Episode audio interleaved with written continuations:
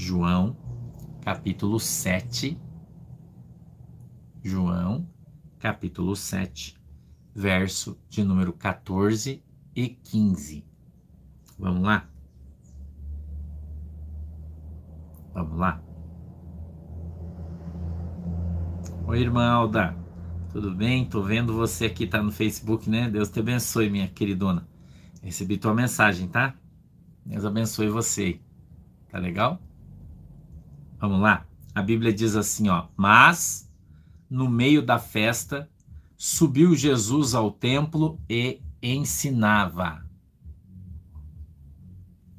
15. E os judeus maravilhavam-se, dizendo: como sabe este letras, não as tendo aprendido?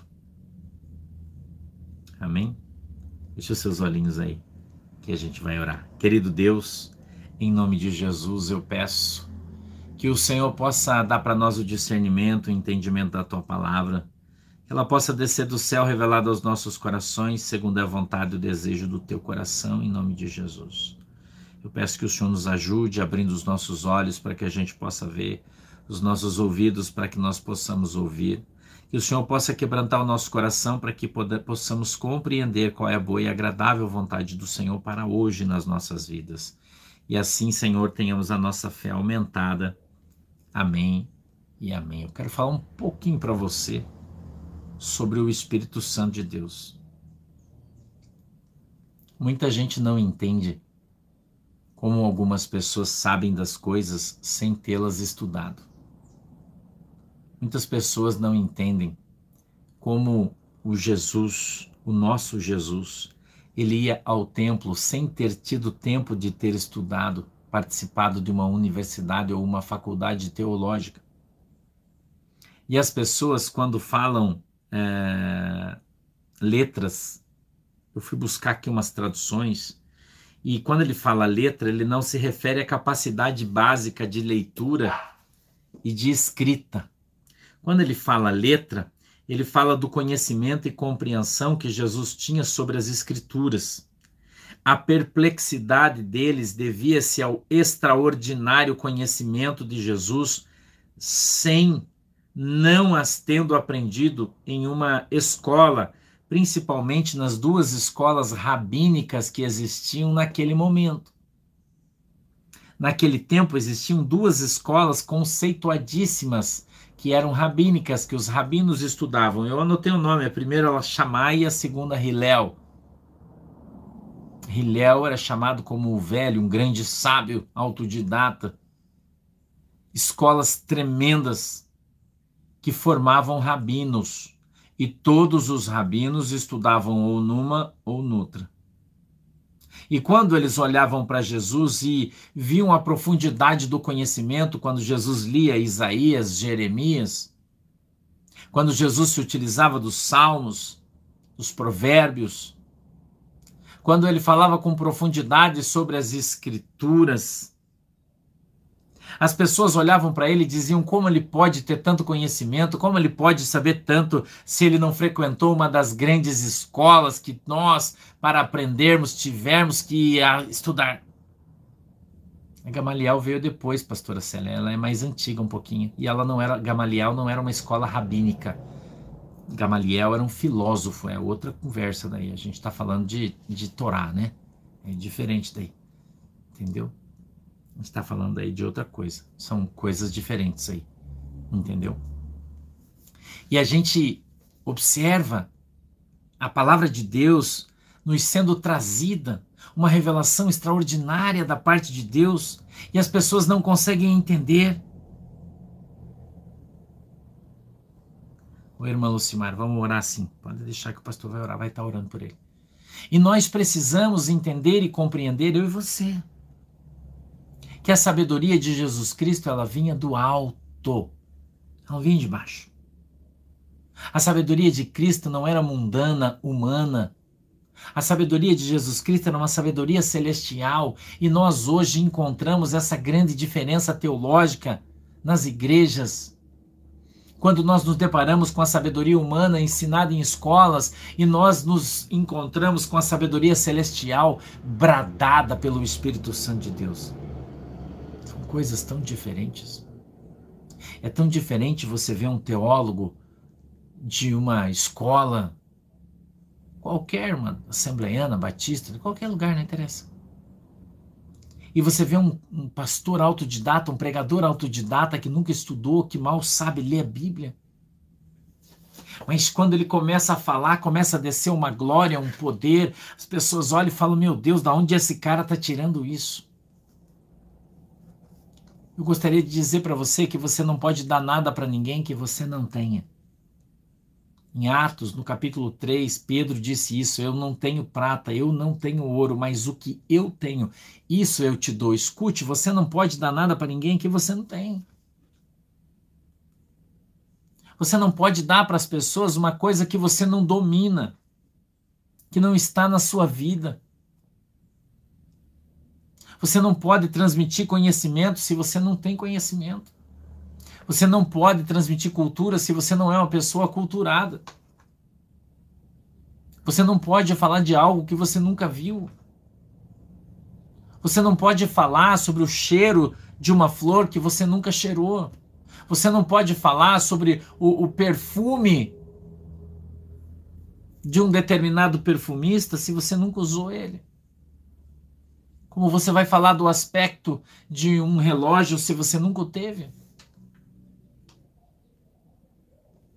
Hum? Eu conheci pessoas que não sabiam ler, mas eles liam a Bíblia. Eles não sabiam interpretar um texto, mas quando eles liam um texto bíblico, eles pregavam por mais de uma hora incessantemente, bradando de uma maneira extraordinária e poderosa, que é um exemplo, Pedro. Pedro, a Bíblia diz no livro de Atos que ele era indouto, que ele era inculto, e as pessoas, quando olhavam Pedro pregando, diziam certamente não é ele que está falando, senão o Espírito do Deus a quem ele prega, porque ele é indouto, ele é inculto, ele não tem doutrina, ele não tem cultura, ele não sabe falar, ele é um analfabeto, porém, quando ele prega, ele prega com poder, ele prega com autoridade, ele usa as palavras de maneira correta, ele monta as frases de maneira correta, ele traz o entendimento de uma maneira linda e extraordinária, porque não é ele que fala, mas é quem está nele é que está falando.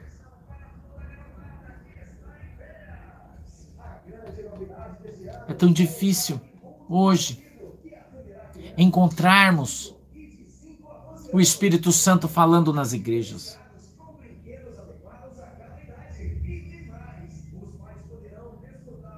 Não é? É tão difícil nós irmos a um culto e ouvir o Espírito Santo falando e não a pessoa. Entendeu? É tão difícil, irmão. Você ouvir um pastor falar e não ouvir ele falar do seu próprio conhecimento, da sua escola, citando seus professores. Eu estudei com Gamaliel. Gamaliel era o cara. Gamaliel me ensinou isso. Gamaliel me ensinou aquilo. Isso é comum. Todo mundo, em todo lugar tem.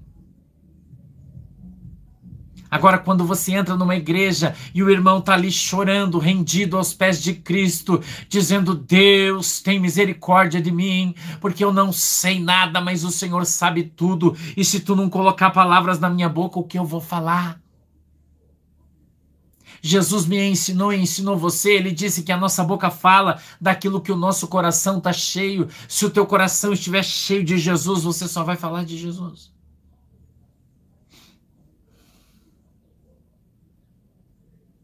Se você estiver cheio de poder, quando você abrir a tua boca, o poder vai ser derramado para fora e vai contaminar as pessoas ao teu redor.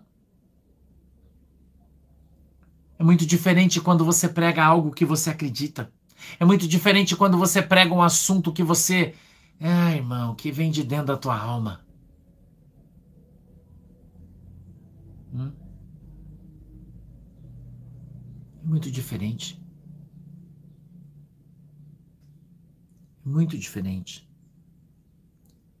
É muito difícil você ir a uma igreja e você não ir por causa do pastor, por causa do pregador porque você gosta do pastor, porque você quer ajudar o pastor. Muitas pessoas vão por esse motivo na igreja. É uma frase do Martinho Lutero que eu gosto muito. E ele dizia que se você vai à igreja e não é por Cristo, melhor não ir. Por qualquer outro motivo que você vai à igreja, é melhor você não ir. Porque se você não vai à igreja por causa de Jesus, irmão, você está perdendo seu tempo. Agora tem crente que só vai na igreja antes, é igual meteorologia. Ele não vai para a praia sem ver se vai chover. Ele não vai para a igreja sem saber quem vai pregar. Quem é que vai pregar hoje? Ah, o fulano. Ah, então não vou. Quem é que vai pregar hoje? Ah, hoje é o porteiro, o diácono Francisco. Ah, eu não vou ouvir aquele velho chato falar, eu não vou lá. Mas e se Jesus usar ele, irmão? E se naquela noite Jesus quer usar ele para falar com você? E se naquela noite o Senhor enviou o anjo na igreja para fazer o milagre que você está orando, esperando há 20 anos, e por você não botar fé no pregador, você não foi, você vai perder.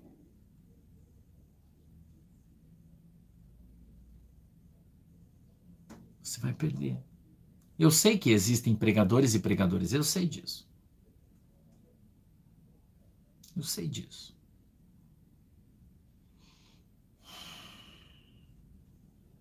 Mas como vamos saber se naquela noite aquela pessoa não está inspirada pelo Espírito Santo e no momento da mensagem ele vai falar algo para você? Se não formos, não saberemos. Eu fiquei muito feliz ontem. Na nossa igreja em Nova Trento, eu recebi uma caravana de Itajaí. Cinco irmãos, irmãos e irmãs, dois irmãos e três irmãs. Todos eles trabalham no hospital ali em, em Camboriú. Ela me falou o nome do hospital, mas eu esqueci, peço que você me perdoe. E ela disse para mim que eles nos assistem todos os dias que eles ligam a televisão quando eles estão de plantão e vão dando uma passada entre um, um atendimento e outro e vão passando e fica sempre numa sala e todo mundo assiste o culto todo dia. E ontem eles saíram do seu plantão, amigos, e disseram: Vou, pastor Sandro vai estar ali, vamos lá. E eles vieram todos na igreja. E foi uma alegria poder abraçar eles, tiramos foto.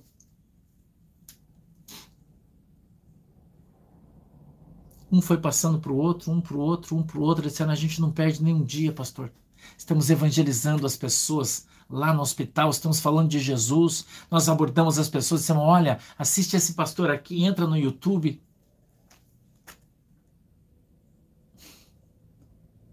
É tão legal, né? Quando você ouve o Espírito Santo falar. Quando você ouve a palavra de Deus.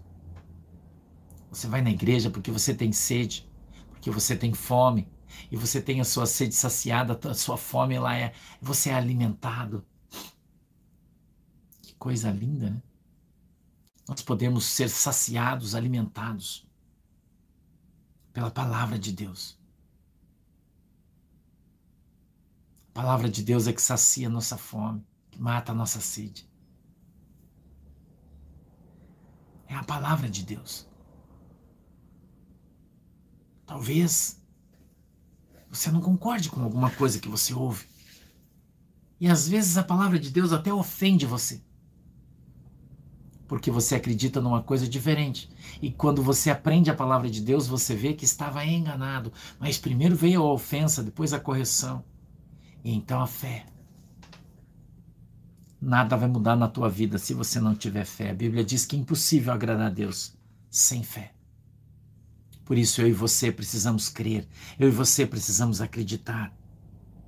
Todos os dias da nossa vida, não podemos deixar de acreditar, deixar de crer. Pelo contrário, nós devemos crer e crer e crer cada vez mais. Que o Senhor Jesus, Ele está vivo. Jesus está vivo, irmão. E a Bíblia diz, o apóstolo Paulo escreveu, ele está lá no céu, lá em Romanos que Jesus está lá no céu, sentado à direita de Deus, intercedendo por mim e por você. Para que nós tenhamos força para continuar caminhando, força para continuar andando. Para que nós tenhamos coragem. E isso nós adquirimos através da pregação do Evangelho. A Bíblia diz que a fé vem pelo ouvir e ouvir a palavra de Deus. Ouvir e ouvir a palavra de Deus. Eu e você recebemos mais fé, chegamos crentes, somos crentes, vamos ficar mais crentes. Quando, pastor, isso vai acontecer? Quando nós ouvirmos e ouvirmos a palavra de Deus. Para de ouvir historinha, para de ouvir conto da carochinha, para de ficar ouvindo bobagem e comece a ouvir a palavra de Deus. A palavra de Deus, viva e eficaz. Amém? Feche os olhos, eu vou orar. Querido Deus, em nome de Jesus, eu quero abençoar o meu povo, a minha igreja. Eu peço, Senhor, que a tua mão poderosa esteja sobre cada um deles e nós sejamos alcançados pela tua palavra, que é a verdade. Que a tua verdade, Senhor, a palavra de Deus, possa nos libertar de todo jugo de idolatria, todo jugo religioso, toda mentira. Meu Deus, em nome de Jesus, eu peço que o Senhor nos abençoe e guarde livre de todo mal. Em nome de Jesus. Amém, amém e amém. Eu peço, Deus, que o Senhor abençoe a água que os irmãos têm colocado aí. Quando eles beberem dela, ou utilizarem a sejam alcançados pela sua fé, segundo a tua palavra, em nome de Jesus. Amém. Domingo, domingo é o último culto, culto de noite do ano. Domingo, tá? Então, domingo vai ser o último culto. A partir de segunda-feira, vamos ter só as lives à tarde. Duas semanas, é as férias do pastor. Eu não vou fazer culto à noite para eu poder descansar, tá bom? Eu não vou abandonar vocês aqui durante o dia tá? Vamos continuar fazendo, fazendo as lives à tarde, de segunda a sexta, tá bom? E daí eu fico sábado e domingo, pelo menos duas semanas aí livres, né? E à noite também livre para eu poder descansar mais, dormir mais, poder sair com a minha família e curtir essas duas semanas de Natal e Ano Novo, tá bom? Então vamos continuar com as lives de segunda a sexta à tarde, às duas da tarde. Segunda a sexta. Tá legal? Vou estar tá aqui, vamos estar tá conversando. Já estamos preparando uma mensagem para o dia de Natal uma mensagem do pastor Miguel, linda, vai ser postada aqui no dia de Natal, dia de Ano Novo, uma mensagem, uma, uma mensagem do pastor Vanderlei, pastor Fabiano, tá? Uma mensagem de todos os obreiros da igreja para vocês, tá legal? Bem legal. A gente vai fazer uma programação bem legal de final de ano para vocês não ficarem sozinhos nem um dia. Todo dia vai ter programação da igreja aqui. Tá legal? Beleza? Um beijo no teu coração. Deus te abençoe e até domingo, se Jesus não voltar se ele voltar, a gente se vê no céu. Falou, galera. Beijo, tchau. Tchau, galera. Deus abençoe. Tchau, galera. Deus abençoe vocês.